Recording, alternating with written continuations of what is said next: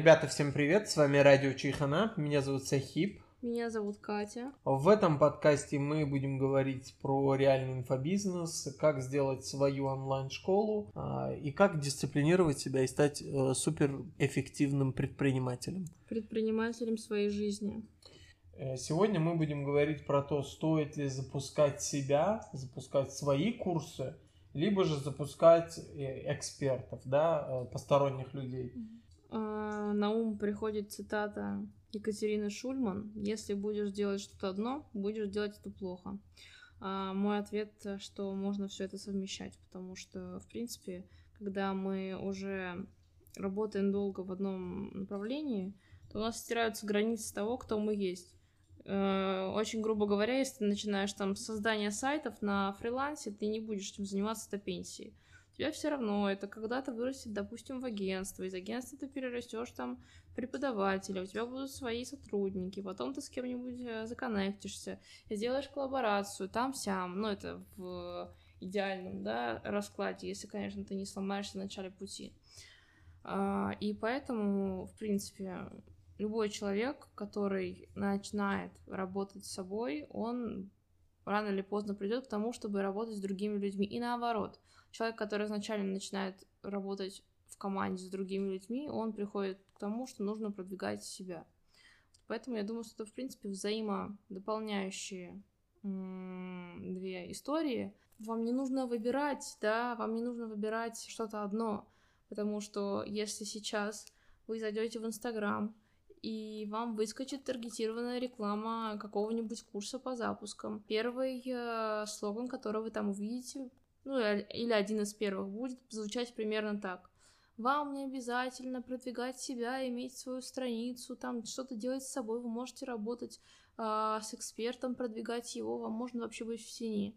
Это все, конечно, классно, но 90% людей так не работают, они все равно работают для подстраховки и с собой тоже. Те, кто не работают, они просто не выживают, потому что конкуренция огромная. А если у тебя нет страховки, то тебе очень тяжело долго держаться в этом бизнесе, потому что может быть так, что какое-то время у тебя не будет месяц, два, три или сколько-то там еще больше прихода денег. Я свято верила в какой-то момент, что ну я же продюсер, зачем мне своя аудитория, свои там какие-то свои люди, как говорит, как говорит Бузова. А, я думала, что вот если я буду себя продвигать, значит я плохой человек. Точнее, не плохой человек, плохой продюсер. Значит, я плохой продюсер, потому что хороший продюсер, вот он держится свято от этой вот темы, что а, я не буду работать с собой, я буду работать только с другими людьми. Я действительно в какой-то момент работала а, так, как а, было представлено в восприятии других людей, да, продюсеры, что вот э, человек может ничего не делать именно со своим личным брендом, у него будут деньги. Спойлер, их не будет. Ну, точнее, они будут, но могут быть не всегда. Это я к тому, что говорю, что не все так радужно и волшебно. То есть э, может быть такое, что представляете, у вас может не быть блогеров или работы. Ну, в силу разных вообще обстоятельств и причин. Вы там где-то выпали, не, да, не хотите работать, у вас нет да, э, энергии. энергии, да, там с кем-то не сработались, с кем-то не срослось.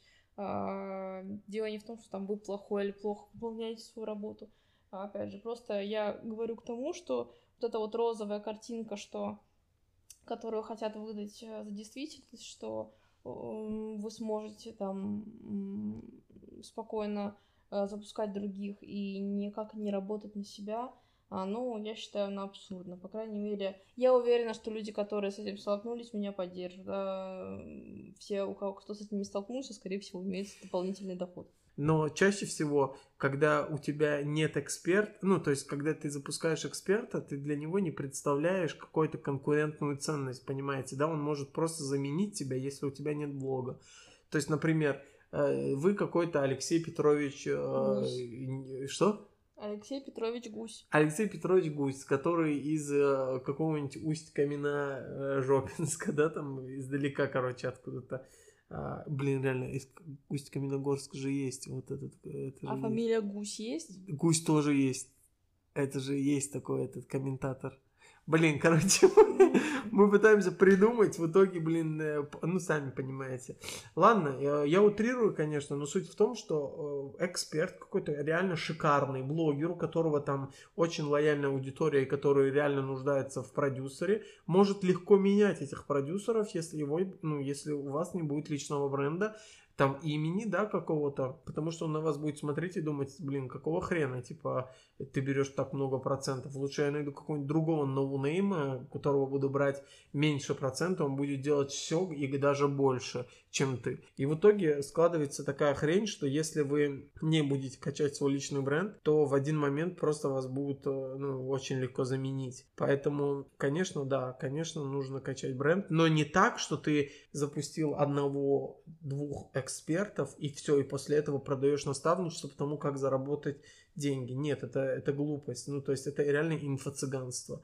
Я вот серьезно хочу сказать, что не надо инфо-цыганщиной заниматься. Старайтесь все-таки найти эксперта и не переходите на инфобиз до тех пор, пока вы не наработаете опыт, потому что с одним экспертом может быть хорошо, с другим плохо, и вам нужно понимать, то есть разницу между экспертами, а не так, что вы двух экспертов запустили, у вас не было проигрышных запусков, вы не понимаете, как реагировать на, э, там, касс... да, на стрессовую ситуацию, на кассовый разрыв, если делаете холодный трафик, да, то есть разные моменты, которые как раз-таки нужно пройти, потому что если вы не пройдете, вы не сможете нормальным а, вещам научить своих учеников. И ученики такие же будут травмированные, такие же, как и вы.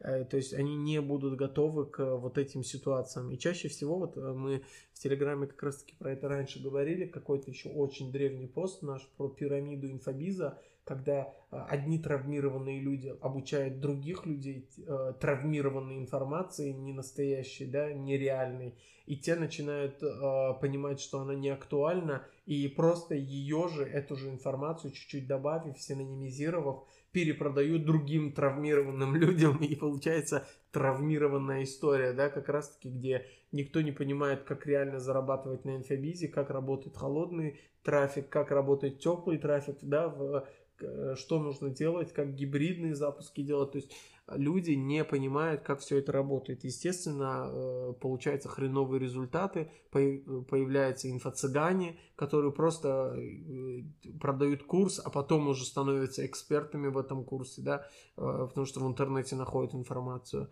лишь бы, лишь бы, да, всунуть людям. Поэтому нет, ребят, это так не работает. Нужно набираться опыта, вот что я хочу сказать. Делайте параллельно, ведите блог, набирайте аудиторию, но, ну, то есть обучайте тому, что вы знаете. Не надо обучать тому, чего вы не знаете.